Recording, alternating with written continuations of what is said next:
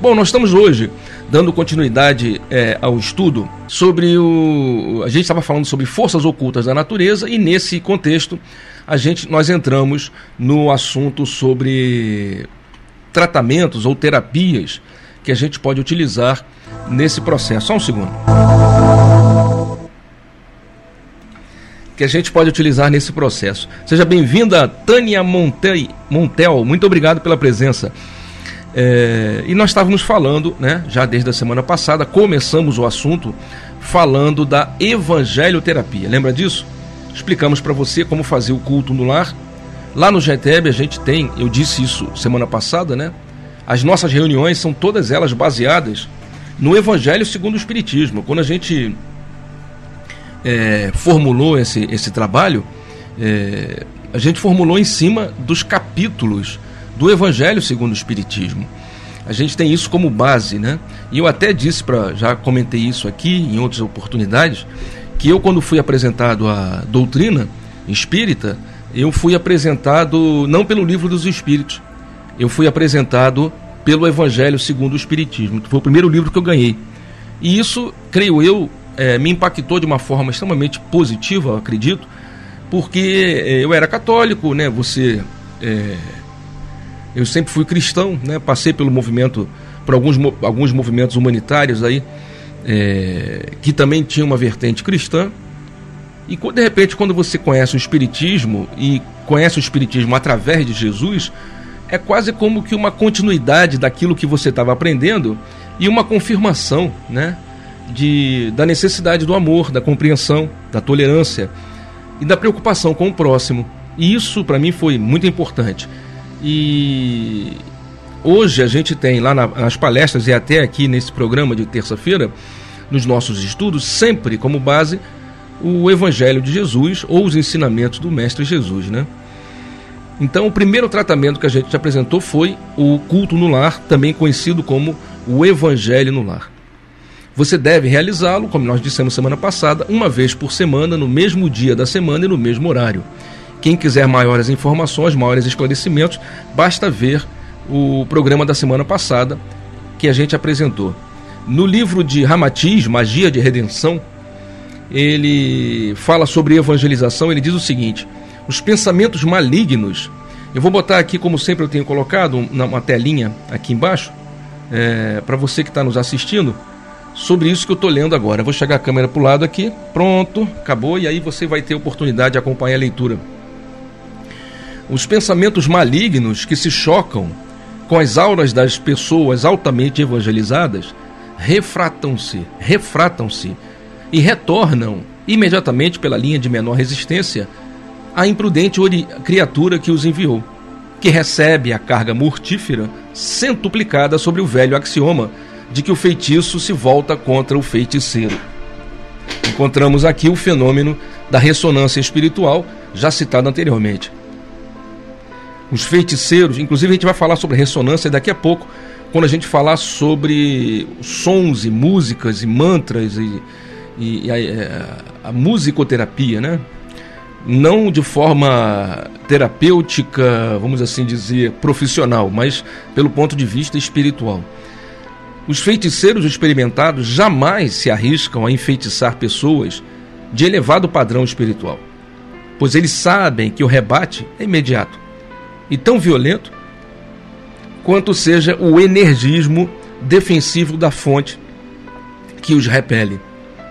Infeliz do espírito ou feiticeiro que ousa projetar a sua carga maléfica sobre qualquer núcleo de forças de alta voltagem espiritual. Jamais ele se rearticula para tentar, tentar outra operação semelhante. Então, o que, que Ramatiz nos diz? Que as pessoas altamente evangelizadas né, as pessoas que têm no, como norte os ensinamentos do Evangelho de Jesus, acabam sendo pessoas, eh, vamos assim dizer, com uma boa proteção espiritual. Explicamos para você já anteriormente, para que a gente possa entender isso com. para que as pessoas que não acompanham possam entender isso com mais clareza, né? É, que nós temos em torno de nós uma, um, um campo de energia que nos protege, chamado dupletérico. Lembra disso?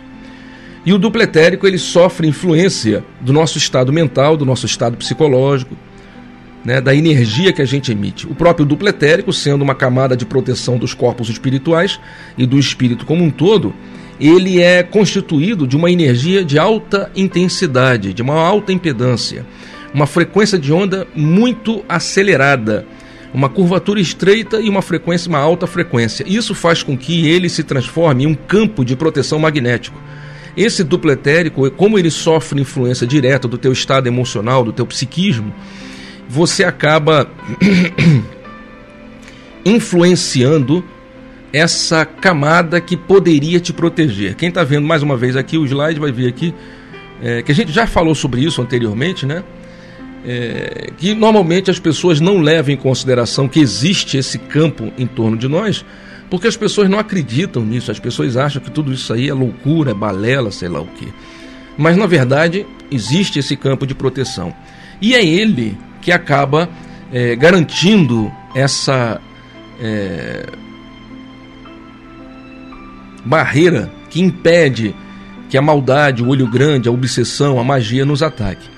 Sendo que quando você consegue manter um estado psicológico, um estado mental bem é, fortalecido, você acaba fortalecendo essa barreira eletromagnética.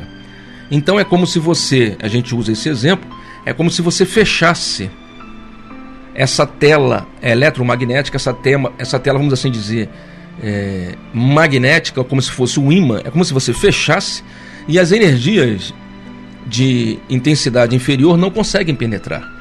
Como o duplo etérico, ele é entre os corpos espirituais o mais denso, o mais materializado, ele acaba sendo facilmente responsável pela proteção e pela é, por rechaçar essas energias materiais e densas que muitas vezes a maldade, o olho grande, a bruxaria tenta é, derramar sobre nós.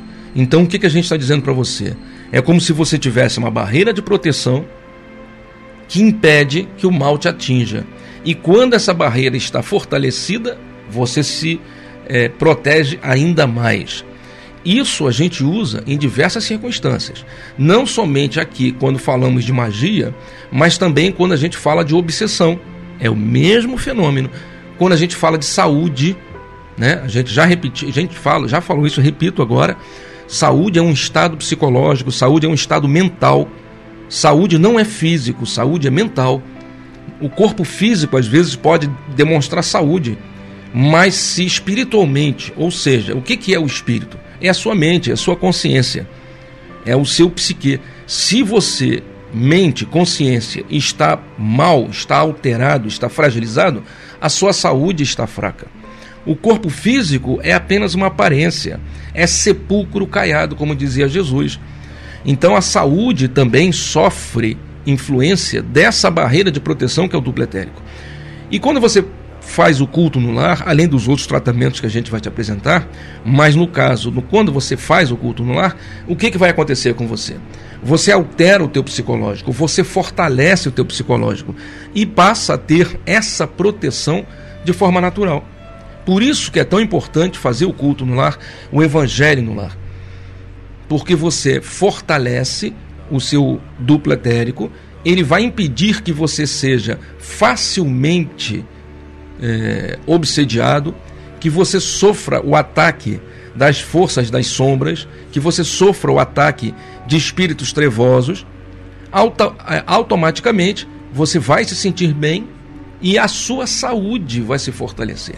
Existem pessoas, e a gente tem usado isso muito como exemplo, que você olha aparentemente são saudáveis, mas elas estão com câncer, elas têm tumores seríssimos, elas estão com problemas de síndromes é, é, diversas, como a síndrome do pânico, agorafobia, medo da escuridão, terror noturno, pessoas que têm dificuldade de dormir, depressão.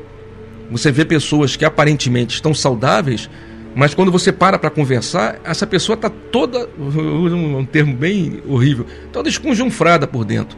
A cabeça dessa pessoa está uma porcaria. Ela é cheia de manias e, e cacoetes e vícios e tendências estranhas. Por quê? Porque o psicológico está mal. Mas por que, que o corpo dela é maravilhoso? Porque às vezes ela toma um, um, um, uma comida natureba, é, como é natureba, né? Uma coisa, se preocupa com o corpo. Aí faz uma academia, aí se preocupa em ficar bonita ou bonito, mas por dentro tá tudo podre. Essa pessoa tá saudável? Claro que não. Na primeiro vento, a gripe vai pegar e ela vai morrer de pneumonia. Na primeira tempestade, ela vai adoecer, vai ficar de cama. Isso se ela não se trancar em casa e nunca mais sair de tanto medo. Por outro lado, você conhece pessoas, você deve conhecer pessoas que aparentemente estão horríveis, mas têm uma saudável, uma saúde de ferro. Por quê? Porque psicologicamente elas estão em paz. A mente delas está quieta, mansa, tranquila. E o corpo ela só não conseguiu cuidar porque ela está trabalhando demais, porque ela cuida da família, porque ela precisa fazer mil coisas que ela não consegue é, é, se dedicar a ainda cuidar do corpo. Então você percebe que a saúde é um estado mental, é um estado é, do espírito, é o espírito que deve tar, estar saudável. E o corpo físico vai refletir isso. E isso começa no duplo etérico. Se o duplo etérico está bom, está fortalecido, até a sua saúde se fortalece. E o duplo etérico será fortalecido se você né, preencher a sua mente com boas informações, com um olhar positivo da vida. Caiu tempestade, maremoto, tremeu e você está tranquilo. Você não está se apoquentando com essas coisas. É a guerra, é o terceiro, é o fim do mundo. Ah, meu Deus, a terceira guerra mundial. Você está tranquilo, é mesmo? É? Que guerra que vocês estão falando? Não estou sabendo de nada, não. Você não está vendo, menino, que o mundo está se acabando. Aonde está se acabando? O mundo não se acaba nunca. o mundo não se acaba nunca porque o governador é, é, é Jesus e ele sabe o que está fazendo. Mas aí, seu Júnior, aí vem a pandemia, aí vem a outra guerra, aí vem a crise financeira. Crise financeira? É. Eu tô com. Vou fazer 60 anos, já passei em tanta crise financeira. Enfrentei um confisco do colo e daquela Zélia. Como é? Fernandinho, Zélia Fernandes, né? Sei lá. Ela casou depois com o Chico Anísio, não foi? Confiscaram o dinheiro, eu era comerciante, foi uma tragédia. Depois veio, antes tinha o negócio do, do Sarney, fiscal do Sarney. Rapaz, que desgraça. Aí vai buscar, buscar o, o, boi no pasto, porque os, os abatedores não queriam bater o boi, porque o preço estava muito. Aí foi. Rapaz, faltou mercadoria. De manhã era um preço, de tarde era outro, tira zero, mais tira zero, muda moeda, muda. Cara, já pegou dinheiro com tudo quanto é lugar, já se endividou, já sujou o nome, na época de ter cheque, já teve tudo coisado, não sei o que, faliu, levantou, faliu, levantou, perdeu emprego, recomeçou, perdeu emprego, recomeçou, perdeu emprego. Chega uma hora, cara, que você fala assim, pô, cara. eu já vi isso. Mas como é que você vai fazer? Eu falo, ah, não sei, cara. Eu sei que morrer de fome eu não vou. E hoje eu tô diferente, entendeu? Então, isso é paz interior. É mente quieta espinha ereta, coração tranquilo. É o que o culto no lar vai fazer com você. Agora é claro que além desse dessa transformação íntima que é realizada aí pelo culto no lar, você tem outras terapias, outras terapias que nós apresentamos. Você tem, como eu te disse, o uso de ervas. Existem ervas que podem te proteger. Não vou repetir tudo que a gente falou, senão seria o mesmo programa eu dei um destaque maior no Evangelho Terapia, porque para nós é algo realmente importante, fundamental e de graça que você pode fazer na sua casa. Mas aí explicamos para você que existem ervas que têm finalidade específica. A, a erva ela pode ser apenas amassada, macerada dentro de um balde com meio balde de água. Você deixa lá durante cinco minutos, depois você coa, tira a erva e toma um banho molhando a cabeça se for um banho de limpeza, como por exemplo com sal grosso, é do pescoço para baixo, não molhe a cabeça, mas se for um banho de pétalas de rosa, por exemplo, ou de alfazema, você vai molhar sua cabeça. Sr. Júnior, como é que eu vou saber? É simples. Existe o banho de descarrego e o banho de purificação. Nós falamos semana passada. O banho de descarrego e o banho de purificação. A mesma coisa a defumação. A defumação de descarrego e a defumação de purificação, conhecido como lustral. Às vezes vem nas embalagens dos produtos como lustral. É purificação, é a mesma coisa. E aí, um é de limpeza ou descarrego e outro é lustral ou purificação. E essas ervas, é fácil você encontrar em casa de ervas, em produtos que vendem né, esses, essas é, é, plantas. Você pergunta, eles têm muito mais conhecimento do que eu poderia ter aqui. Citamos algumas como para de, defumação, como alfazema, abre caminho, colônia, cravo da Índia, eucalipto, é, louro, manjericão, sândalo, enfim. Citamos algumas na semana passada. Assim como o descarrego, alecrim do campo, falamos do bejuim, canela, cardo santo, cipó caboclo, folha de bambu, mirra, palha de alho, arruda, né? Defuma com as ervas da jurema, defuma é, com arruda e guiné, bejuim, alecrim, alfazema, vamos defumar filhos de fé. Tá tudo dito aí na música. Basta você seguir o hit do momento que você vai encontrar. E existem plantas que você pode ter em casa, né, como a espada de São Jorge, a plantar alecrim, plantar manjericão, guiné. Comigo ninguém pode. Inclusive falamos para você do guiné e de uma característica que o guiné, uma variante dela chamada guiné piu-piu tem, que é ela faz a transmutação de energias. Ela absorve as energias ruins e emite energias boas. Então ela é meio que um purificador de energias, né? O guiné. Principalmente se for o guiné é, piu-piu. Não é tão difícil você achar se você procurar em casas de plantas e de ervas e você plantar com todo carinho. E aí vamos falar sobre o ritual, que é uma coisa que no meio espírita é mal visto, né? O espírita ele acha que o ritual é desnecessário. Inclusive, isso está na doutrina, né? A doutrina é contra qualquer tipo de ritual. E é, é engraçado essa coisa do ritual no meio espírita, né? Porque você conversa com os nossos irmãos espíritas e eles vão dizer para você: não. Zélia Cardoso disse: admita lá. Admita um beijo para você, um beijo no meu amigo Valdez e um beijo na sua mãe, dona Ana. Um beijo no seu coração, que Deus te abençoe. É... Essa história do ritual é interessante, né, cara?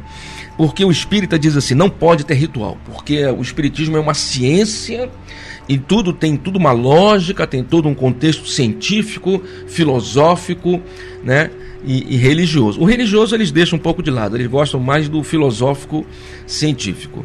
Então não pode ter ritual, porque Kardec veio de uma tradição positivista, né? E veio de uma foi influenciado pela reforma de Lutero, e aí desde aquela época na França, na Europa, tinha essa noção de você. Por isso até que a Igreja Católica é, é depois foi perseguida e foi sumindo, né? E hoje você quase não vê. O maior país católico é o Brasil, né? Nos Estados Unidos, então, eles são quase.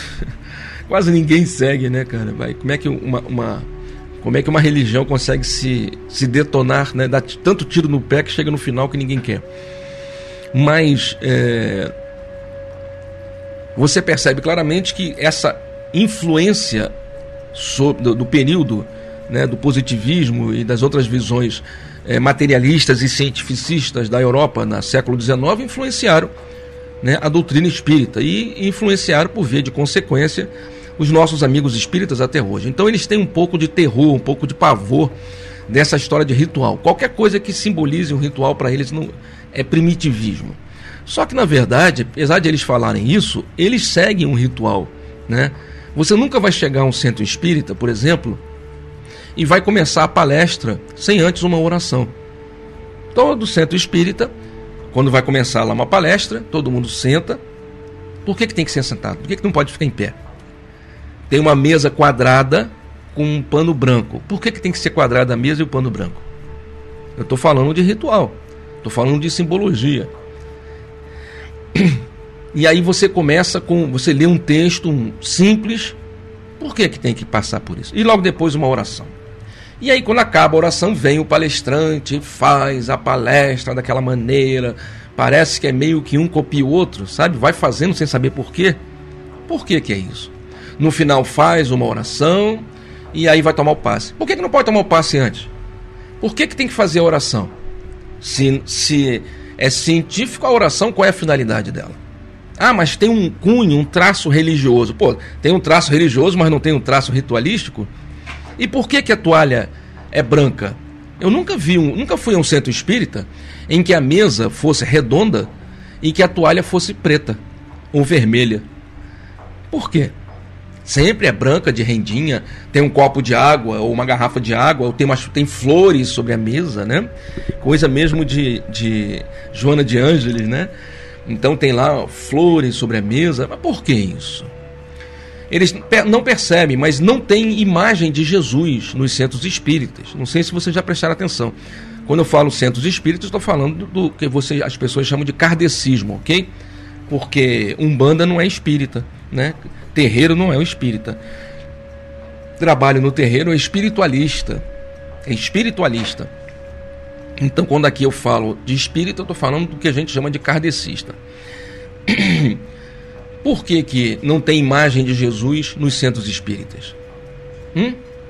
Nunca fui no centro espírita que tivesse a imagem de Jesus. É raríssimo. Ah, eu fui no Frei Luiz e tem a imagem de Jesus. O Espiritismo não considera o Frei Luiz espírita. O, o Paulo Frutuoso já fez reclamação, já houve briga dentro do, do, da, da, do Frei Luiz por conta disso. O Frei Luiz tem uma sala de passe onde entidades de Umbanda manifestam-se e dão passe. Caboclos e preto velhos em pé aplicam passe. E o Espiritismo não aceita isso.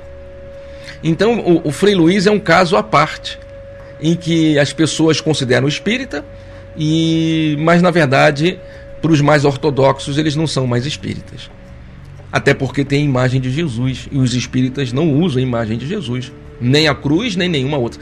Quando muito, uma imagem é, é, é, desenhada de forma mediúnica, uma pictogravura, é, né? Uma, uma, tem um nome isso, eu esqueci da, da pintura mediúnica.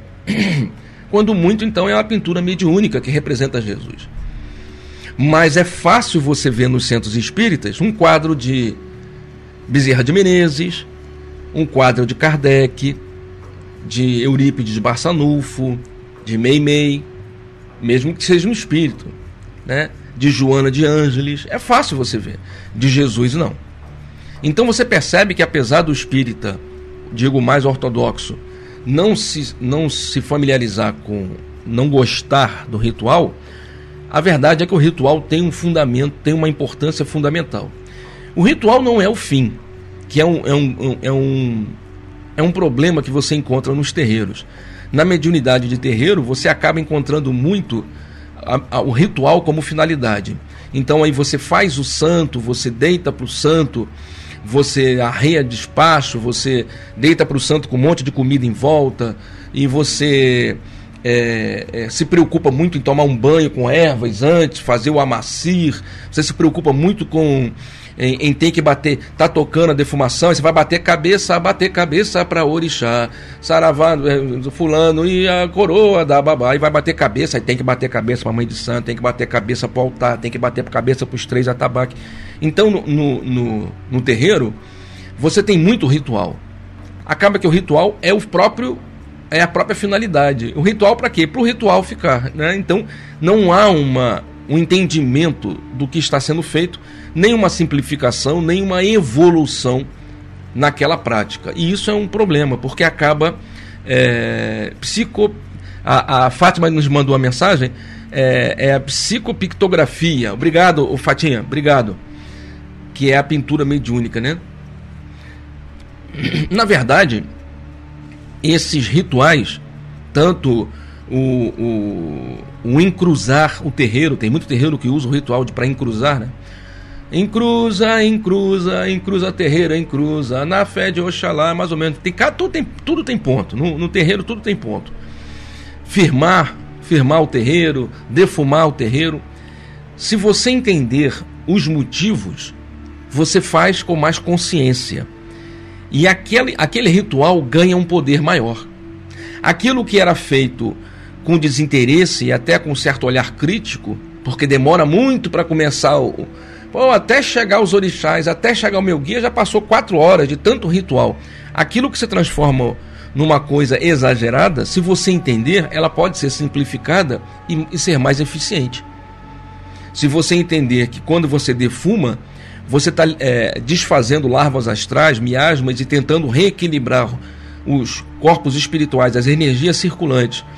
Além disso, você vai é, delimitar o espaço espiritual em que a, o, o trabalho vai ser feito passa a ser muito mais firme. Eu estive presente num trabalho que teve lá no GTEB recentemente. Desculpa. E uma das entidades presentes pediu que a gente pediu um copo de água. E aí ela foi, molhou os quatro cantos do, do, do, do espaço do GTEB. A gente tem um trabalho de umbanda e na minha cabeça eu já falei, tá firmando, né? Tá, tá delimitando o espaço. E aí de repente a entidade pegou um pouco da água e jogou, fez um risco no chão, bem no meio do terreno. Aí eu falei, o que que essa pessoa doida tá fazendo? O que que é isso aqui? Pera, agora já já já já estava inventando. Isso aqui não tem nada a ver. Você colocar os quatro cantos, a gente entende, cada canto vai ser por uma força da natureza. Ah, vai, tudo bem, vai. Tem, tem, um, tem uma finalidade, não é fundamental, mas pode ser utilizado, né? Mas aí quando riscou o chão com a água, eu falei assim: o que, que é isso? Vamos aguardar. Rapaz, 20 minutos depois, até antes, 15 minutos depois, nenhum de nós sabia, foi feito um trabalho lá é, para ajudar um irmão necessitado. E o irmão manifestou-se exatamente em cima daquela linha que ela tinha marcado minutos antes. Você fala, aí na hora que aconteceu, eu falei assim: rapaz, o ritual não tem importância? Pô, cara, você não, não trabalha mediunicamente. Porque na hora que você trabalhar, você vai ver que o ritual tem um fundamento muito grande, né?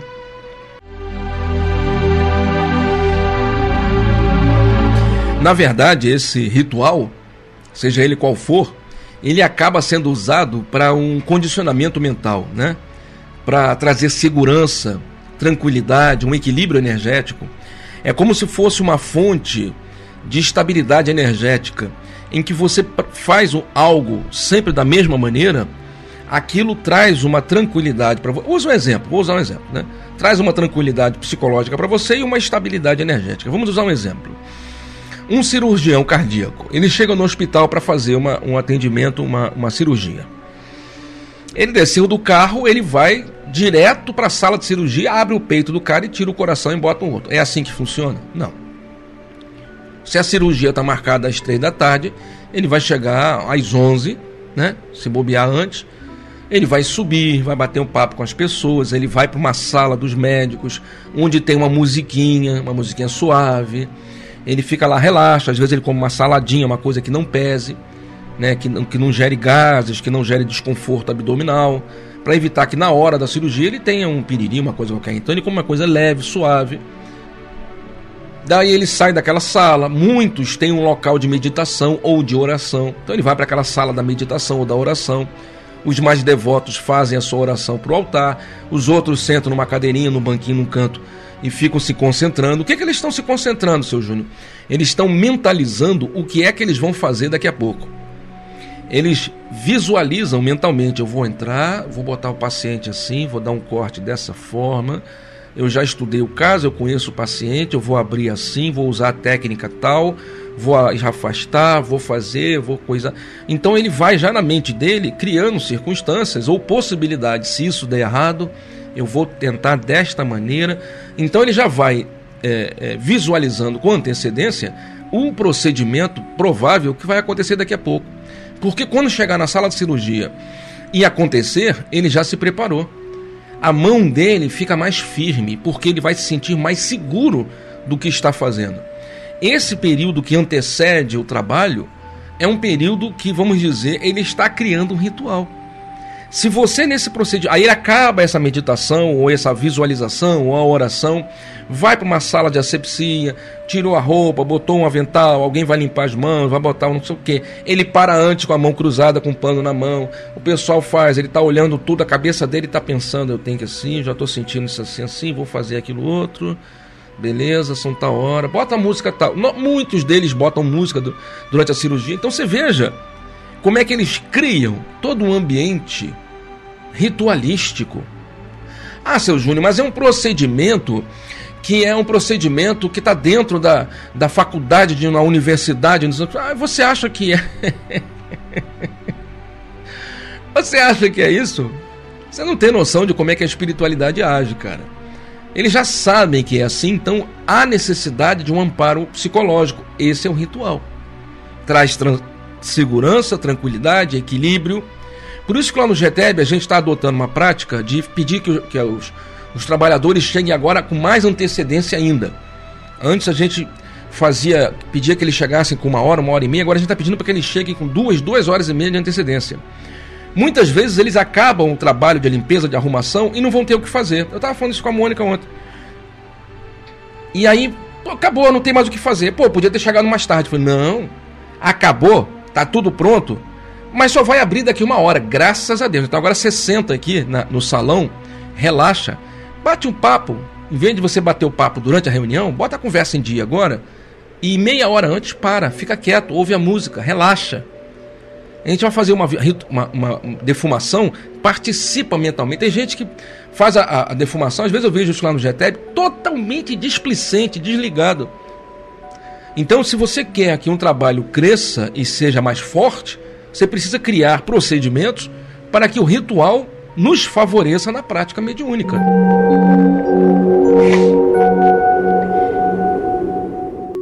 Do seu olhar. Do seu... Engraçado que houve um simpósio, acho que foi um simpósio, um congresso de medicina é, na década passada, aqui no Rio de Janeiro, no Rio Centro, e era para estudo sobre é, o efeito placebo. Porque hoje já, já é, é fácil, é comum falar sobre isso, mas até 20 anos atrás não se falava sobre isso. E esse, esse congresso aí que teve no, no Rio de Janeiro foi importante nesse passo, nessa evolução, né? Em que os médicos se debruçaram pra, pela, é, sobre a seguinte questão: pessoas que estavam num, num teste que foi feito, uma pesquisa que foi feita, pessoas que apresentavam uma determinada doença foi, foram separadas em dois grupos. Um grupo tomou um remédio específico que estava sendo testado. Um outro grupo tomou um remédio falso, feito de farinha. Mas ninguém sabia o que estava tomando. Para todos os efeitos, todos tomaram o remédio que estava sendo testado. Qual não foi a surpresa das pessoas que tomaram o remédio verdadeiro melhoraram. Porém, as que tomaram o remédio falso, mais da metade, 65%, melhoraram também. E isso chama-se efeito placebo. Quando você toma um remédio acreditando que o remédio vai te fazer bem, mais da metade da cura já, já está acontecendo. E foi feito um simpósio, como eu disse, para determinar é, os limites do efeito placebo, né? Em que que isso impactava a saúde pública? Desculpa. E aí você percebe que a nossa mente ela pode proporcionar, se for bem dirigida, uma melhoria, um reequilíbrio, uma estabilidade espiritual, magnética a partir do equilíbrio mental. Até no sentido de efeito placebo, o ritual é importante. Porque quando você se sente seguro do que vai fazer, fica mais fácil você realizar o trabalho e o resultado ser mais eficiente. Então, desconsiderar o ritual é abrir mão de um, um conjunto de ferramentas que podem impactar positivamente as atividades mediúnicas. Claro que eu estou falando de um ritual sem exagero, né, sem coisas mirabolantes, coisas simples. Você, o procedimento é esse, chegou, faz isso, isso, isso, faz aquilo, aquilo, aquilo, chegamos ao resultado. Quando você for para o trabalho mediúnico, você vai estar bem psicologicamente. Tá certo?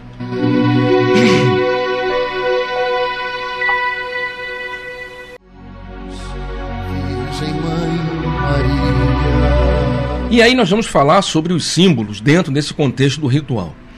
Eu vou apresentar um, alguns símbolos para vocês. Né? Vocês estão aqui a, a, assistindo aqui a, o nosso coisa na, na, na, no Facebook ou aqui no YouTube. Eu vou mostrar alguns símbolos e aí você vai confirmar comigo o que, que você entende. Vocês estão vendo um símbolo aí da cruz, não é isso? Que tradicionalmente você vai identificar como sendo a cruz de Jesus, não é isso? É engraçado que tem é, dois tipos básicos, é, ou é dominantemente são dois, dois tipos de cruz que dominam, vamos assim dizer, as religiões cristãs mais conhecidas. São esses dois que vocês estão vendo aí. De um lado, a cruz vazia, que é usada pelos protestantes. Do outro lado, uma cruz com Jesus, que é usado pelos católicos. Os protestantes dizem que Deus Deus está vivo, né? confundem Jesus com Deus, e que ele não pode estar preso, não pode estar crucificado, porque ele, ele ressuscitou, né? Enquanto os católicos, isso é o que os protestantes dizem, enquanto os católicos vão dizer que eles vão usar o martírio, vão usar a, a, a via crucis, vão usar todo esse sofrimento como um simbolismo da necessidade de transformação e de perdão, do amor, para valorizar o amor. Então tem essas duas cruzes na maioria, na grande parte do movimento cristão. Mas o que você está vendo aí é a cruz e um peixe, um símbolo bem simplificado de um peixe. É interessante você saber que no início o cristão não era identificado com a cruz. Quando Jesus esteve entre nós, o símbolo do cristianismo era o peixe. E o peixe ficou por muito tempo, porque Jesus era considerado um pescador de almas. E ele vivia numa região de pescadores. E ele recrutou vários dos seus apóstolos é, entre os pescadores da região. Então, essa ideia do peixe e da multiplicação do peixe, essa ideia da fartura, passou a ser, durante muito tempo, desde a chegada do Cristo Jesus, o símbolo do cristianismo. Com o passar do tempo, depois de sua morte na cruz, é, no século seguinte, logo na formação da Igreja Católica, no terceiro século para o quarto século, a, o peixe foi sendo substituído pela cruz, lembrando o martírio. Ele foi crucificado no mais alto, né, do Gólgota, se não me engano foi no Gólgota, né? Foi crucificado no mais alto e a tradição era de, de crucificação invertida.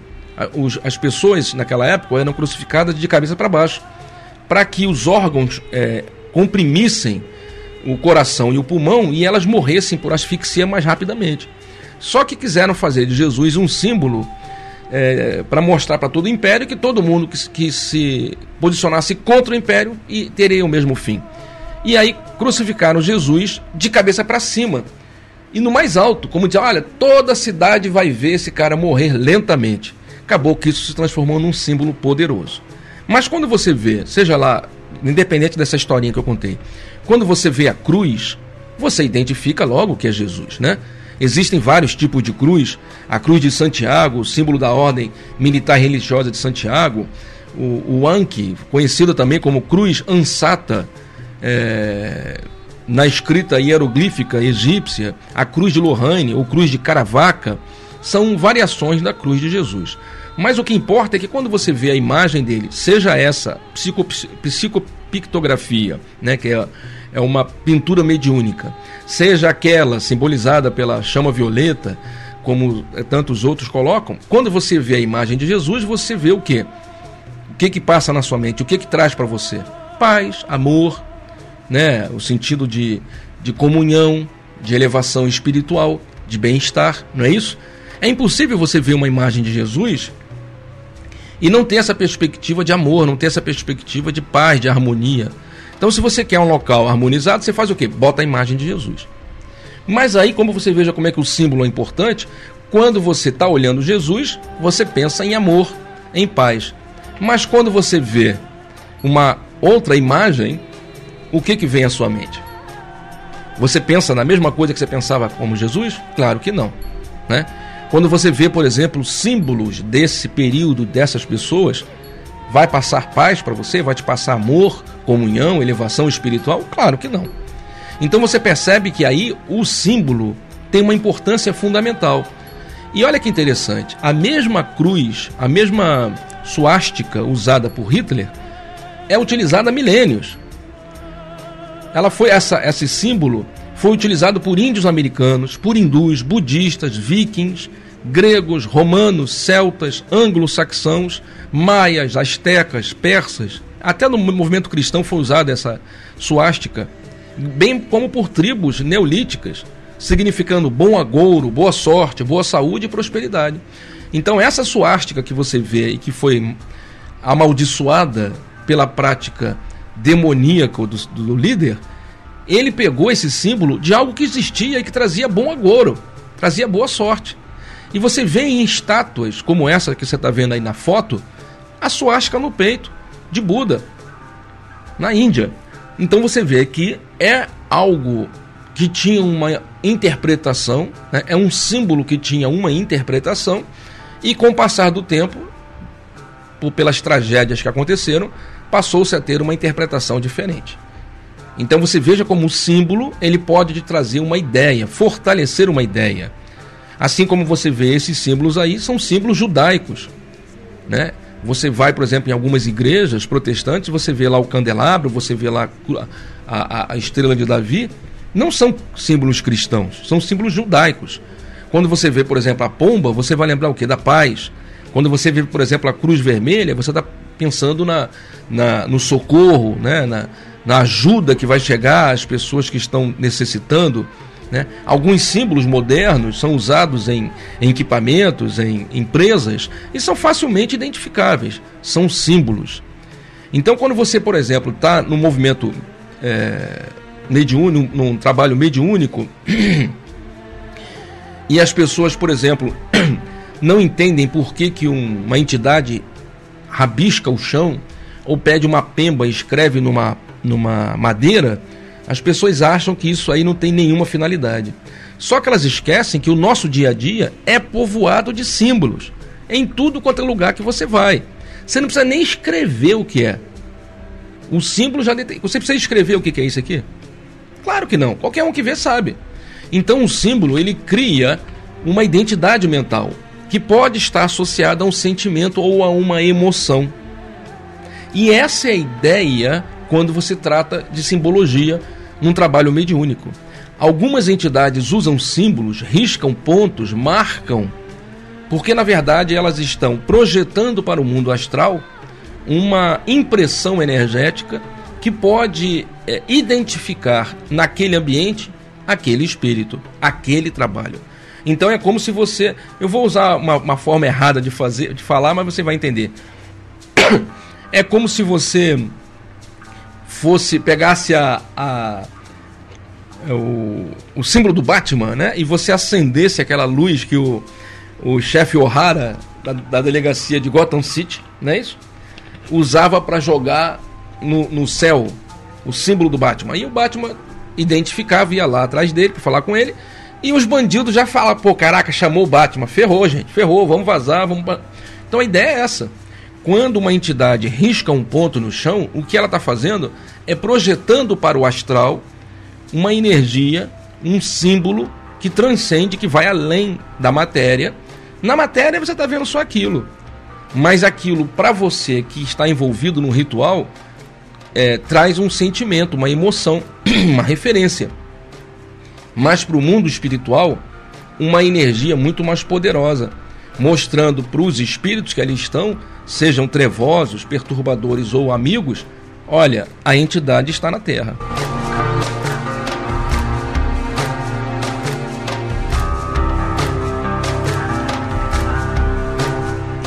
Não dá para me esmiuçar isso, porque a gente tem um, tem um trabalho lá no GTEB, uma matéria na escola chamada é, Magia e Magnetismo, se não me engano é esse, em que a gente fala inclusive sobre o estalar do dedo.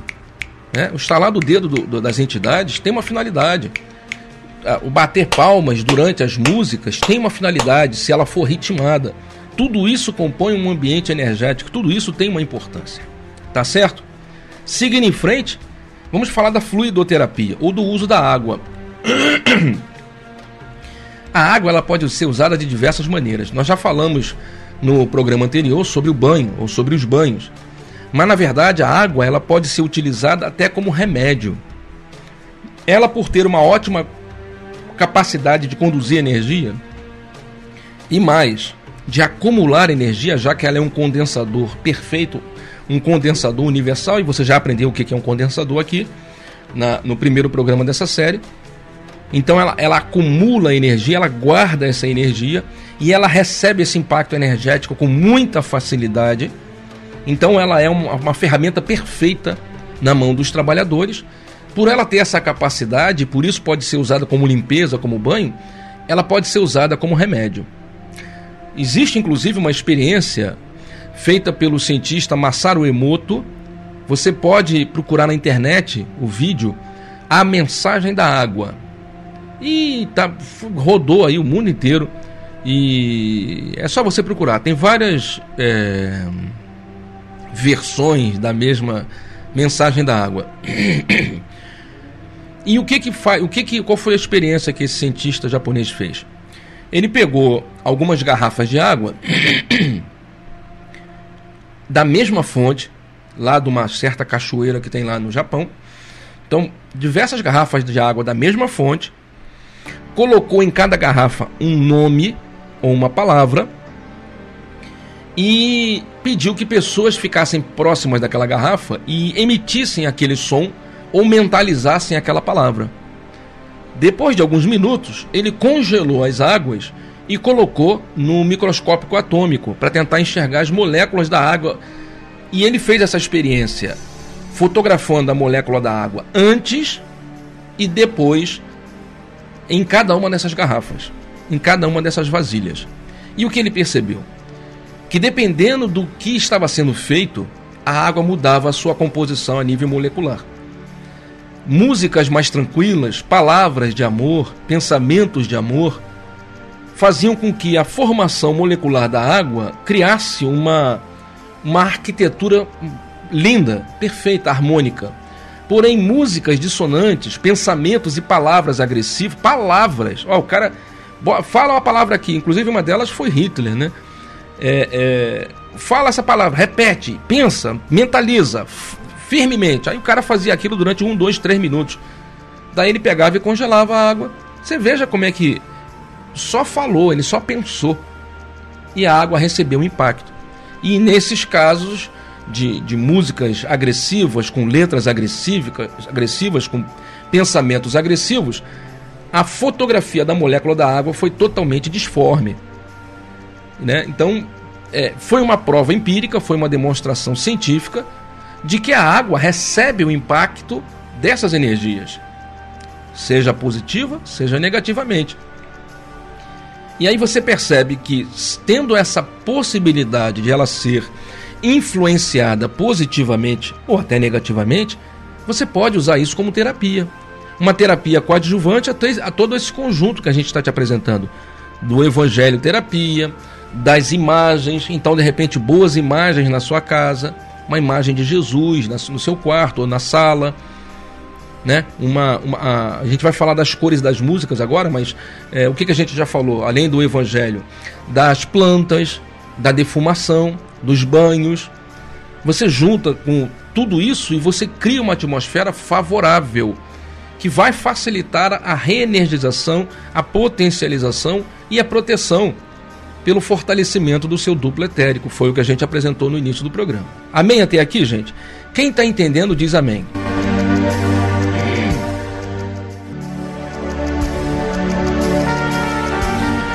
Quem viu, por exemplo, o filme Nosso Lar, há de lembrar né, que Lísias é, vai, vai ao encontro de André Luiz e André Luiz está com a parte aqui é, gástrica toda destruída, né? André Luiz era um, era um safadão, é um canalha mesmo, né, cara? Ele traía a mulher, ele teve sífilis, ele bebia, ele tinha um comportamento horrível durante a vida, além de ser uma pessoa extremamente arrogante, desagradável. E André Luiz então morre por problemas gástricos. Ele chega no umbral com essa região gástrica aberta, fica. É, é, é, não cicatriza, né? fica com as vísceras é, expostas. E quando ele está lá no hospital em nosso lar, Elísias vem em sua direção, que ele reclama dessa dor, mostra a imagem dessa região toda destruída. E você vai perceber, você há de lembrar, duas coisas. Primeiro, Lísias impõe a mão, limpa e cura. Então nós temos aí um trabalho de é, passe, de reenergização maravilhoso. Um trabalho de cura pela imposição das mãos, pelo poder da vontade, você direciona a energia que você emite e ela é recebida pelo doente, que vai causar o bem-estar, vai causar o reequilíbrio espiritual. Mas em seguida ele oferece uma sopa. Você lembra? E ele diz: ó, toma sopa porque ela é remédio. Ele repete isso quando ele vai se encontrar com a mulher dele. E tem lá o, o atual marido da mulher dele. É, doente. Depois de uma crise de ciúmes, ele volta. E o que, que ele faz com a água? Ele fluidifica a água. E o paciente lá, o, o atual marido, bebe aquela água e fica curado da noite para o dia. Então veja bem, se você consegue impregnar a água, se você consegue impor as mãos, se você consegue orar por uma pessoa e trazer bem-estar, você pode fazer isso com a água da sua casa. Por que não? No culto no lar, eu não peço para você botar uma garrafinha de água e pedir a espiritualidade que abençoe essa água. Coloca essa água do lado da cabeceira da sua cama e beba essa água todos os dias. Você quer ver uma técnica maravilhosa? Nós já te ensinamos isso. Quando você estiver tomando seu banho, acabou de tomar seu banho, está limpinho, cheirosinho, volta para o chuveiro, né? Acabou o banho, limpou e tal. antes de você sair, volta, abre o chuveiro e antes de se molhar, mentaliza, Senhor, que agora essa água que vai cair sobre mim limpe o meu espírito, limpe, tire todas as energias ruins, que eu possa ser curado nesse instante por essa água, Senhor. E aí você deixa a água cair sobre você e você vai se sentir melhor depois de repetindo isso dois dias, três dias. Um minuto, dois minutos, deixa aquela água cair, não precisa passar nada, fica só esperando a água cair na sua cabeça e vai mentalizando que está limpando você. É a fluidoterapia. Você consegue fluidificar a água da caixa d'água da sua casa. Você já pensou nisso? É água, cara. Mas eu tenho que ir lá em cima? Não, você não precisa ir lá em cima no, no terraço, não. Na sua casa. Você não vai fazer o culto no lar? Quando você fizer o culto lá com a pessoa, com a sua esposa, com seu marido, com seu filho, seja com quem for, pede a espiritualidade a partir de agora, toda semana. Por misericórdia, Senhor, permita que a espiritualidade transforme as águas das caixas d'água em um remédio de cura, que essas águas possam nos curar, possam curar meu filho, curar minha esposa, curar, me curar de todas as doenças. Você vai fazer isso toda semana?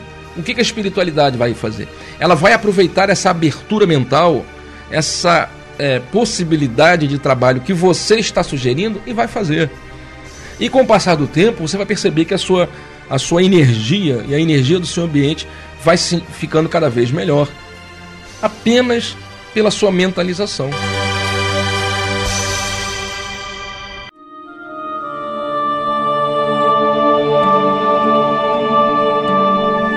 Esse é o programa Despertar, toda semana neste horário, nesta emissora. Já estamos nos dirigindo ao final, deu uma hora de programa agora, uma hora e quatro minutos. Vamos encerrar agora com as últimas duas terapias que nós estamos apresentando nessa sequência de programas sobre forças ocultas da natureza. Tudo isso que a gente está apresentando aqui, resumidamente, está bem fundamentado, está bem explicado lá no nosso estudo dominical. Se você quiser conhecer mais, frequente o GTEB, faça seu tratamento. O tratamento é gratuito no GTEB. Faz seu tratamento. Todos os anos, no início do ano, a gente abre turmas novas. Atualmente a escola de médium custa 15 reais por mês. Olha só. Um valor, cara, para pagar a apostila, cara. 15 reais por mês. São 16 matérias e todas as matérias você vai ganhar uma apostila. As apostilas são produzidas pelo próprio GTEB, são escritas pelo próprio GTEB.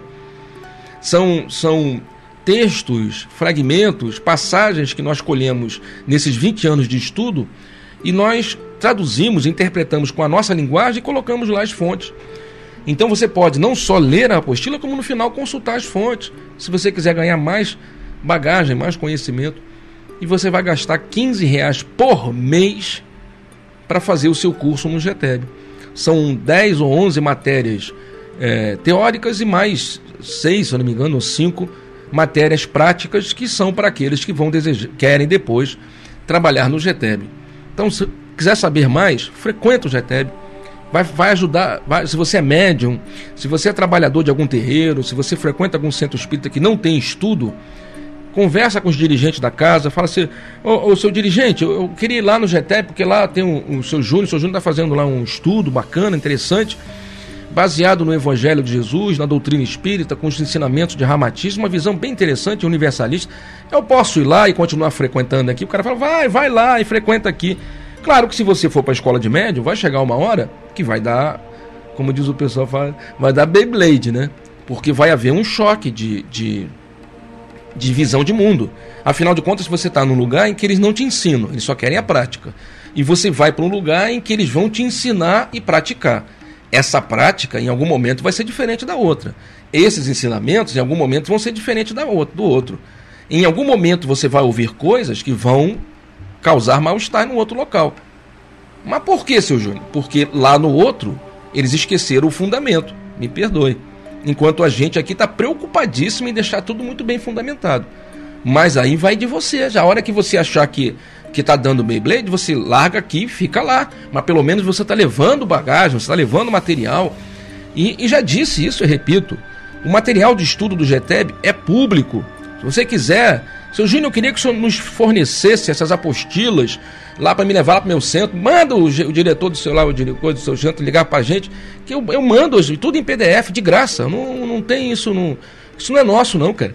Isso é para o bem-estar de todos. Que todos os centros espíritas e terreiros pudessem pegar esse material, mas eu sei que a vaidade, o orgulho vai impedir de muitos deles. Né? Até porque não nos conhecem, não sabem como a gente faz, mas está aí na internet. Né? Estamos aí disponibilizando. É, é, nosso canal, nossa televisão, a nossa TV está fora do ar hoje, porque eu registrei o um nome novo para a TV, é gtebtv.org. gtebtv.org, eu creio que de hoje para amanhã vai estar tá funcionando. E lá nesse, nessa, nessa televisão, né, do GTEB TV, você vai vai ter todos os, os, os programas, vários documentários, várias entrevistas, palestras, tudo que a gente apresenta aqui de material e estuda vai estar tudo lá disponível, além do YouTube, claro, além de mais de 110 filmes espíritas ou espiritualistas. Tudo gratuitamente para você consultar. Vai estar em, vai, a qualquer momento vai estar disponível lá. Né? A gente não está divulgando muito ainda. Eu vou, depois que assim que ficar pronto, nas próximas semanas, vou mandar para os outros centros espíritas e quem quiser consultar. Estamos tentando fazer nossa parte, né? A gente está tentando fazer a nossa parte dentro da dificuldade aqui da nossa região, né? A gente está numa região complexa, difícil, uma região que, que é, é muito pobre, né? As pessoas lutam com muita dificuldade, né? Talvez se estivéssemos em outra região, em outro bairro, não pudéssemos fazer isso. A gente só está conseguindo, talvez, porque seja aqui, né? Mas é, a gente trabalha onde Deus manda, né? E Deus achou que é aqui, então é aqui que tem que ser. E a gente está disponibilizando isso gratuitamente. E a gente, inclusive, sem querer me prolongar, porque eu estou perdendo tempo aqui, é, me pediram várias vezes, várias vezes, várias pessoas. E eu, até por um certo. É, um sentimento assim de não, eu vou me tornar, vou ficar vaidoso, vou ficar vaidoso, sabe? Essa coisa de você é, não querer. Mas ao mesmo tempo, várias pessoas falam, seu Júnior, por que, que o senhor não escreve o um material e disponibiliza, não do curso dessas matérias, mas de tudo isso que o senhor ensina aqui no programa, lá no, no GTEB? E eu já estou pensando nisso um tempão, cara. Que eu falei assim, pô, se eu morrer, amanhã eu morro, porque a gente não sabe quando vai morrer, vai morrer a qualquer momento, né? E a, as palavras que eu falo aqui, em algum momento vai se perder. Mas se eu coloco isso impresso, de repente serve como consulta, serve como orientação, né? É, e quantas pessoas, de repente, estão caminhando por aí sem um norte, sem um corrimão, né? De repente pega um material desse, tudo mastigado, desde o primeiro tema, sobre Deus, sobre a criação de Deus, com as referências, com os, da onde foi tirado isso, da onde foi tirado aquilo, é, e, e, e trazendo uma história, contando uma narrativa até o final Pô, tu entrega isso na mão de um religioso ou de um, um médium, pode ser que seja útil, né? E a gente, se Deus nos permitir, ainda nessa, na, nesse ano, para o ano que vem, a gente vai desenvolver esse trabalho e vamos disponibilizar essa porcaria em PDF gratuitamente lá no, no site para quem não quiser gastar dinheiro. A ideia é disseminar a palavra e espero que Deus nos apoie até o fim, que esteja feliz com isso, com essa loucura que a gente está fazendo.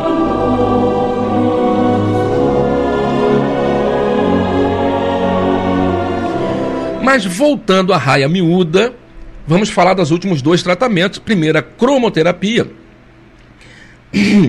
E nós vamos usar aqui como, como texto base um livro de Edgar Armond chamado Psiquismo e Cromoterapia, em que ele diz: o dupletério, também conhecido como corpo energético, não é parte do perispírito, mas um veículo intermediário entre o corpo físico e o perispírito, que possui chakras e centros de força etéreos. O duplo, que a gente está tratando dele nessa sequência de programas, se projeta para além do corpo físico e forma uma aura, a aura etérica, uma emanação leitosa e de aspecto ovalado, sensível às emoções da pessoa e às energias vindas de fora. Como nós dissemos, essas energias, essa, essa proteção, essa câmara de proteção é sensível às emoções, então ao psiquismo, e as energias vindas de fora dos tratamentos, positivos ou negativos, vão impactar a gente sempre de alguma maneira. Então, o que, que a gente vai dizer para você? A cor ela é uma emissão de energia. Hoje, através do estudo da física de partículas, né, já existe a teoria de que toda emissão, toda é, movimento, toda emissão de energia, toda é, é, é movimentação gera energia, é uma emissão de energia. A matéria é energia concentrada. A energia é matéria dissipada. Então tudo é energia. E quando você vê a luz, assim como quando você ouve a música, e como a gente falou da defumação, dos banhos, da, da, da, dos rituais e tudo isso, é para mexer com o teu estado psicológico, já que a sua mente é uma emissão de energia, e com teu, teus corpos espirituais, que vão sofrer o impacto dessa energia. É muito óbvio tudo isso. A luz, a eletricidade, quando passa pela lâmpada, ela se transforma em energias emitidas, impulsos. Você não consegue ver, mas a lâmpada está pulsando numa velocidade tão impressionantemente rápida que dá a impressão que é uma só. É igual as pás de, uma, de um ventilador. Quando você desliga o ventilador, você vê as hélices. Quando você liga, se tiver lentamente, você vê a hélice girando. Mas quando você acelera, as hélices vão girando numa velocidade tão grande que chega algum momento que dá a impressão que é uma coisa só como se não existissem hélices, mas como se tudo fosse um, um plástico ou uma coisa branca rodando. Na verdade, são hélices. Então, a, a emissão da energia através das lâmpadas é a mesma coisa. Ela emite numa uma frequência, numa velocidade tão grande que dá a impressão que é uma coisa contínua, quando na verdade pisca. E por que pulsa? Por que pisca? Porque quando o, a energia é transformada em luz e ela ganha o nome de fótons. Esses fótons, eles são emitidos através de pequenos saltos quânticos. Aí já estamos falando da física de partícula.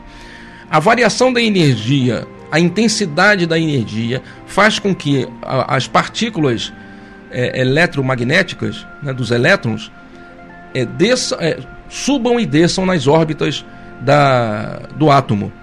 Essa mudança, quando o elétron vai para uma órbita mais distante, ela perde energia. Quando ela ganha energia, ela volta para uma órbita mais próxima. Então ela recebe energia, ela se eletrifica, muda de órbita. Essa energia para, ela joga fora essa energia e volta para a órbita original. E ela fica fazendo isso o tempo todo. É como se ela subisse e descesse, subisse e descesse. Cada momento que ela subisse é porque ela ganhou uma energia. Mas quando essa energia cessa, ela desce. Quando ela desce, ela emitisse essa energia. Então essa energia é emitida em pacotes, no caso em fótons. Eu estou falando de uma forma mais simples que eu consigo. Se quiser mais informações, frequenta o GTEB que a gente te explica. O que importa é que essas emissões de energia são eletromagnéticas. Desde o início do século passado, o, a, tudo que é elétrico gera um campo magnético e tudo que é magnético gera um campo elétrico. E isso, essa base do estudo, essa base de compreensão, passou a fazer a dominar a física de partícula. Então hoje não se fala mais em eletro e magnético, tudo é uma coisa só. É o que acontece com a lâmpada. É uma energia elétrica que se transforma em emissão magnética. Tá certo? Então o que, que você tem na lâmpada? Pequenos ímãs como se fossem pacotes de energia, pequenos ímãs, que são emitidos numa quantidade impressionante. Você é bombardeado por pequenos ímãs das luzes. Dependendo da luz, esse ímã tem uma intensidade diferente. As cores têm uma frequência de onda, né? tem um comprimento e uma frequência de onda diferente. Quanto mais alongada a, o comprimento da onda, e menor a frequência, menos energismo, menos energia ela vai emitir. Conforme essa frequência e esse comprimento, conforme o comprimento se encurta, a frequência aumenta, essa energia vem com muito mais intensidade. Daí no espectro, quem está vendo aí, vai perceber que o vermelho, o comprimento da onda do vermelho, varia entre 600 e 700 nanômetros. E a sua frequência de 480, em torno de 480 terahertz. Mas você pega o violeta na outra extremidade, olha como é que ela é muito mais curta. Ela sai do vermelho, que é de 600, cai para uns 380 a 400 nanômetros. Porém, a frequência, ou seja, a quantidade de vezes que ela vibra naquele espaço é muito maior. Ela sai de 400 e vai para 790, quase 800 terahertz. Isso quer dizer o quê? Que na cor violeta a curva se achatou e acelerou. Na cor vermelha, a curva, o comprimento da onda, melhor dizendo, perdão, a onda se alongou e de desacelerou. Isso quer dizer que o fóton, esses pacotes de energia emitidos pelo vermelho, tem uma energia, uma quantidade de energia magnética diferente da violeta, da azul e das outras cores.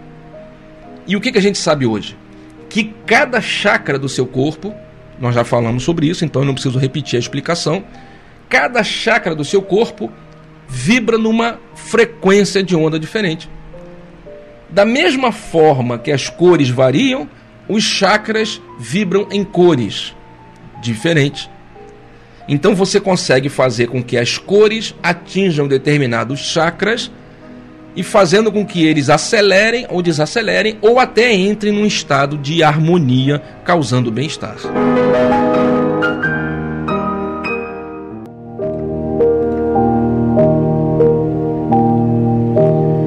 o interessante é que essas cores, além de causar esse impacto energético, causam um impacto psicológico.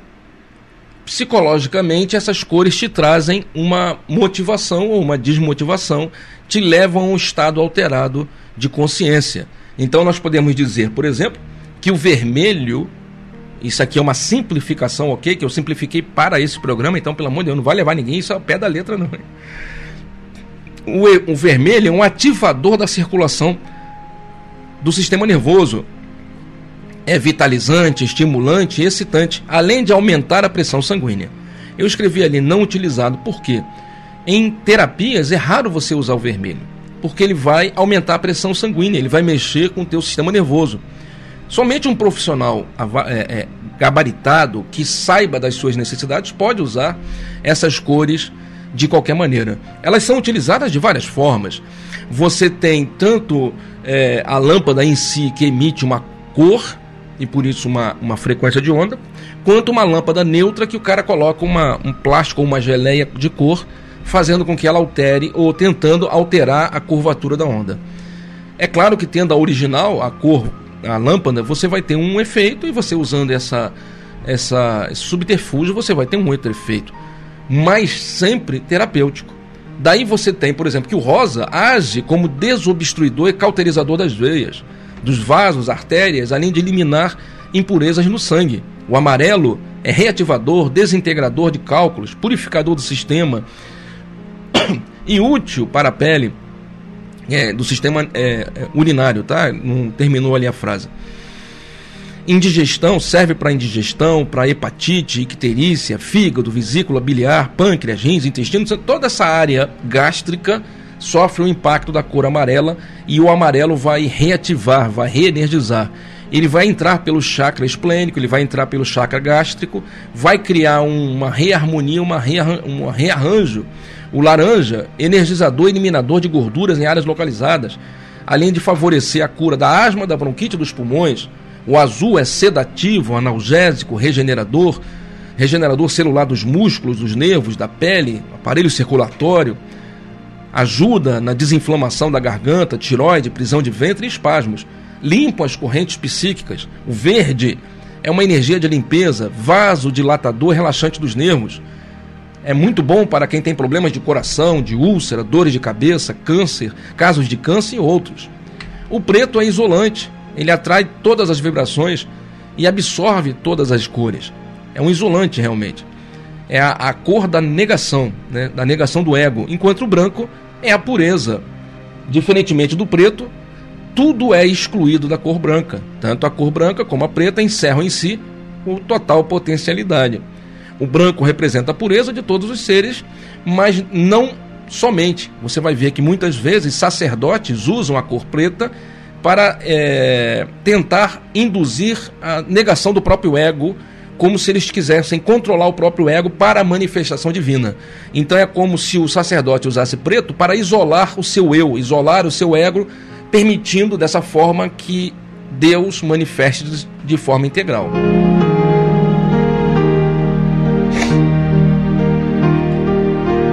Nossa irmã Fátima botou filtro cromático. Muito obrigado, Fátima. Isso aí.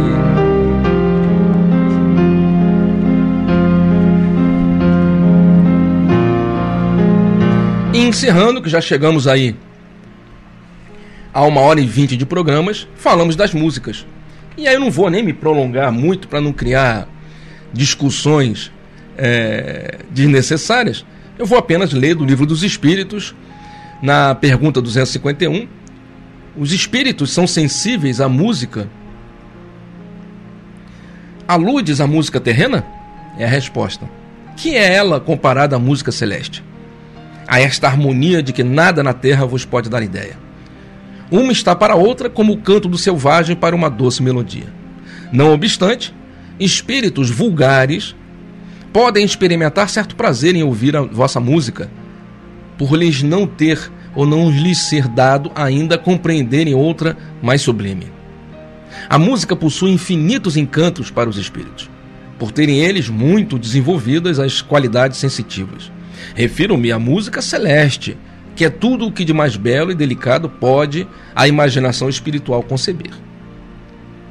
Nessa mesma questão, ele explica: espíritos vulgares podem experimentar certo prazer em ouvir a vossa música, pois ainda há aqueles que se utilizam da música para propagar ideias atrasadas, influenciando negativamente as pessoas. Assim, ouvir música pode revigorar seu dia, trazer alegria e fazer bem para a saúde física, emocional e espiritual. Se, no entanto, são fundamentados nos maus sentimentos, o resultado é correspondente. Aproximam-se de nós influências espirituais negativas. Trata-se da lei de atração, da qual nenhum ser humano está isento. O que isso quer dizer? Que você deve se ligar mais, prestar mais atenção no que você ouve. Assim como nas plantas, assim como nas cores, assim como nos seus pensamentos, na sua evangelização, em tudo isso que a gente explicou para você. Às vezes as pessoas ouvem músicas, eu não estou falando necessariamente da letra, mas a letra também, porque ela traz uma, uma interpretação ou induz você a um estado psicológico, assim como as cores, assim como os aromas, né? Você faz uma defumação, o, o, o teu sistema nervoso é impactado pelo aquele cheiro que te traz lembranças positivas ou negativas, te traz um bem-estar, além de impactar você energeticamente. Então assim são as músicas. Você ouve uma música, como no outro dia uma amiga minha falou de uma música que a pessoa falava assim: eu, eu vou sofrer, você vai sofrer, todo mundo vai sofrer. E aí você para para pensar, você fala: por que falar de sofrimento? Por que cantar o sofrimento? Por que cantar o sofrimento das pessoas? Qual a vantagem que nós temos de induzir as pessoas a um pensamento de sofrimento? Não poderíamos fazer uma música que não falasse do sofrimento, ou pelo contrário, induzisse as pessoas a um pensamento de harmonia, de bem-estar, de elevação espiritual. Talvez uma letra que fale sobre a necessidade da transformação, a importância do amor e do perdão. Aqueles que nos feriram, aqueles que nos magoaram, na verdade, são pessoas que precisam do nosso perdão e precisam de ajuda. Porque ninguém sai por aí ferindo as pessoas umas às outras sem se elas forem saudáveis. Pessoas doentes andam por aí ferindo as pessoas. Então, quando alguém magoou você, quando alguém te entristeceu no relacionamento, essa pessoa precisa de ajuda e não de crítica, não de condenação. Será que as letras que nós estamos ouvindo são letras que estão realmente nos trazendo esse bem-estar? E todo o conjunto que envolve essas músicas qual o comportamento dessas pessoas, os cantores, como é o comportamento deles, dessas pessoas que estão nos induzindo a todo um contexto cultural de sensualidade, de sexualidade, de sedução.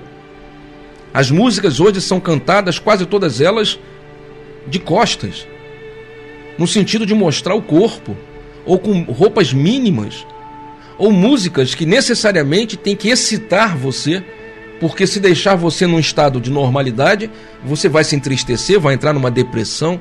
O que há com a sua mente? Que não consegue mais se harmonizar. Em uma determinada fase da sua vida, na juventude, a gente entende, você está querendo namorar, então você vai num ambiente de, de namoro, de busca da, da sua parceira ou de um prazer carnal. É claro que lá teremos músicas que traz, trarão essa excitação. Mas será que é somente isso? Será que nós devemos usar, olhar para as mulheres como sendo objetos a serem usados pelos homens?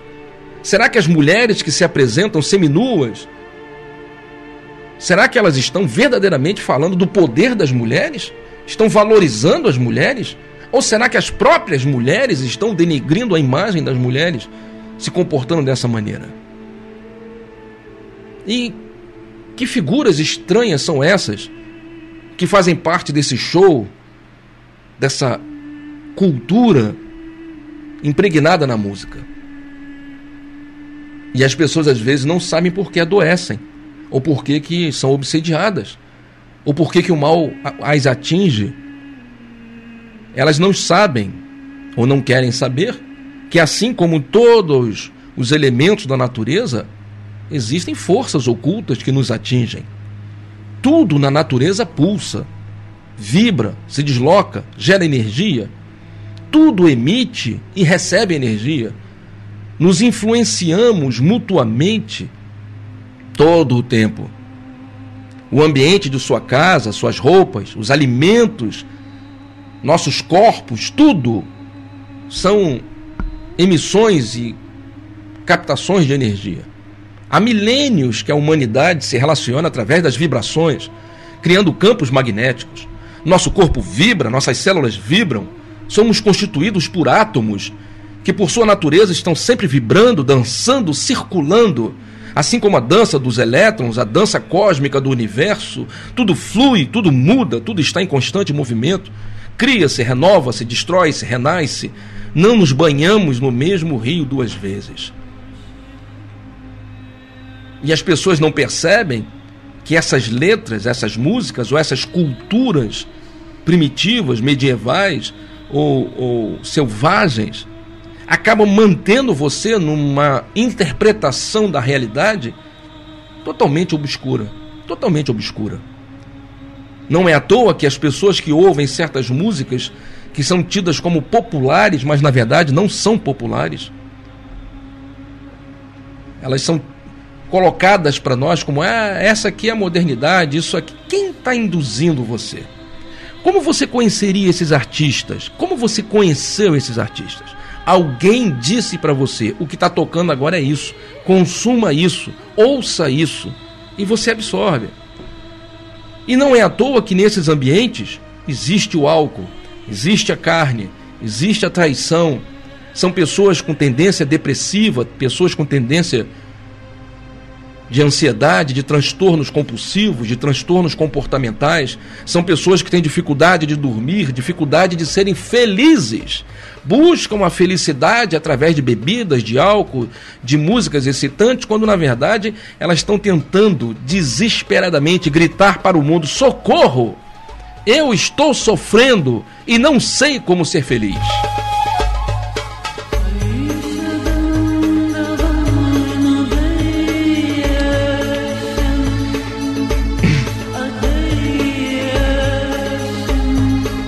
Quando você encontra uma pessoa ouvindo música alta, repetida, um ritmo repetido, não estou aqui falando nenhum ritmo específico, estou me controlando para não falar. Poderia citar isso, isso, isso, estou generalizando, basta você entender. E a pessoa fica o dia inteiro, o tempo todo, senta no carro, bota isso, vai para coisa, bota no fone, tá em casa, bota isso. Você entra numa loja, tá tocando isso, você entra na outra loja, tá tocando isso. Você fala, o que que tá acontecendo? É um único tema, uma única batida, um único ritmo e as pessoas estão sendo atacadas. É um tipo de voodoo, é um tipo de hipnose coletiva e depois você não sabe por que adoece.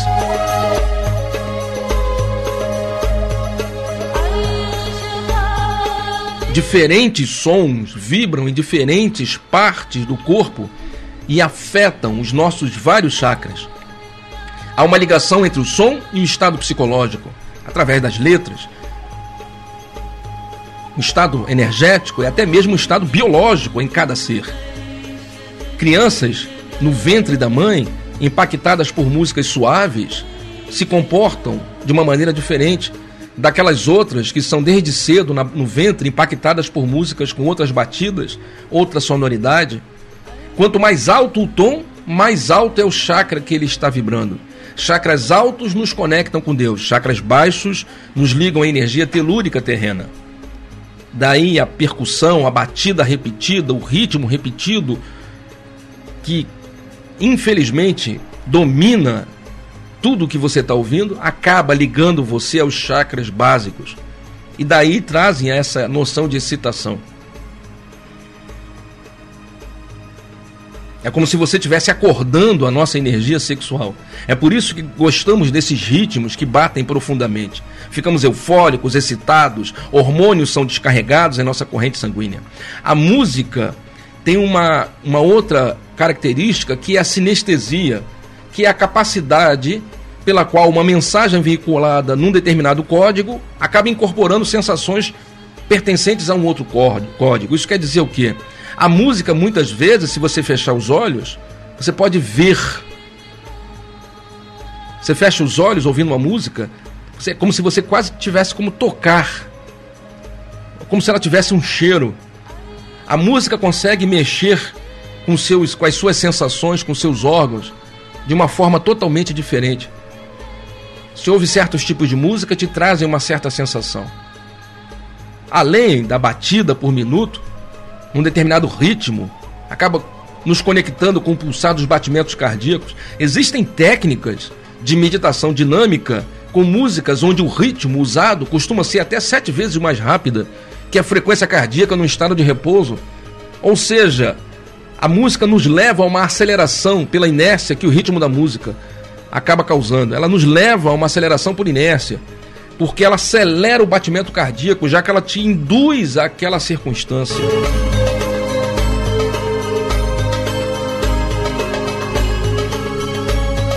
E são energias.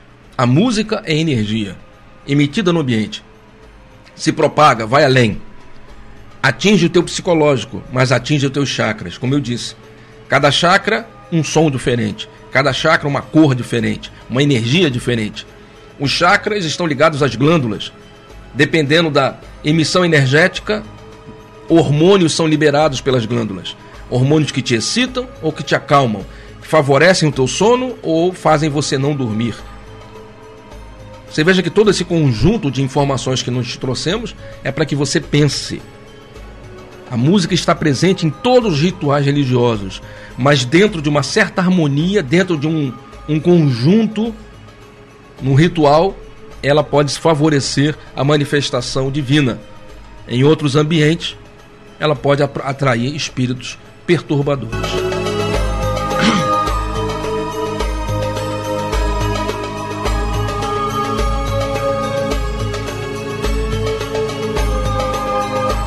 Quero agradecer a todos vocês que estiveram conosco no programa Despertar de hoje, um programa de uma hora e meia, mas espero ter conseguido passar todas as informações que eu gostaria.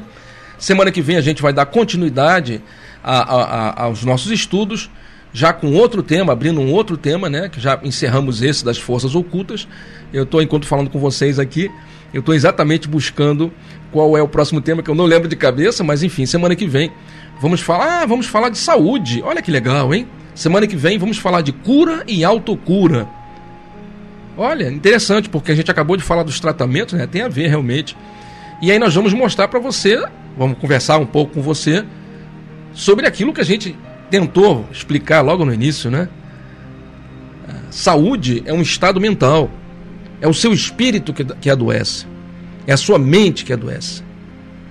Quando você equilibra a sua mente, lembre-se desse mantra. O mantra também é um, um, um ritual e também é uma mentalização e uma emissão de sons, né? Os sons que você emite no mantra acabam criando uma energia que pode ser favorável. Por isso é utilizado mantra, orações, as orações que repetem, né? Ave Maria cheia de graça, Ave Maria cheia de graça, estão fazendo o quê? Estão reunindo energia, estão criando um ambiente de ressonância magnética para que aquilo seja emitido em favor de alguém. E aí lembre-se desse mantra que a gente já falou. Mente quieta, espinha ereta, coração tranquilo. Mente quieta, espinha ereta, coração tranquilo. Mente quieta, espinha ereta, coração tranquilo. É isso que importa para você ter saúde. Obrigado a todos vocês.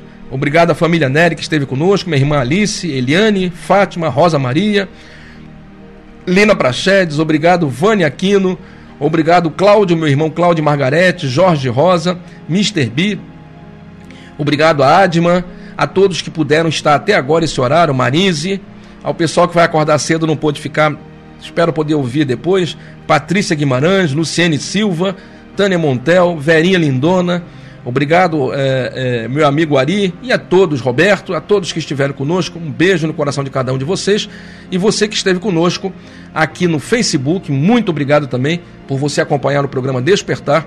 Programa Despertar, toda terça-feira, nesse horário aqui no nosso canal, também com a transmissão simultânea pelo Facebook. Tá certo? Muito obrigado, que Deus os abençoe abundantemente. Vou fazer minha oração, a oração Mário Celso, dê um, um like lá, uma curtida no Facebook. Se você está aqui no YouTube, também deixe seu, sua curtida, deixe o seu gostei. Por favor, é, nos ajude a divulgar esse trabalho. Lembrando que nós temos o podcast nas principais plataformas de streaming aí do mercado. É, além disso, temos quatro lives toda semana, né? toda terça esse programa, quinta o estudo do Evangelho, sexta o estudo da doutrina espírita dos livros de Ramatiz e sábado a transmissão da reunião lá da sede do GETEB. Inscreva-se no nosso canal para que você seja informado sempre que estivermos ao vivo.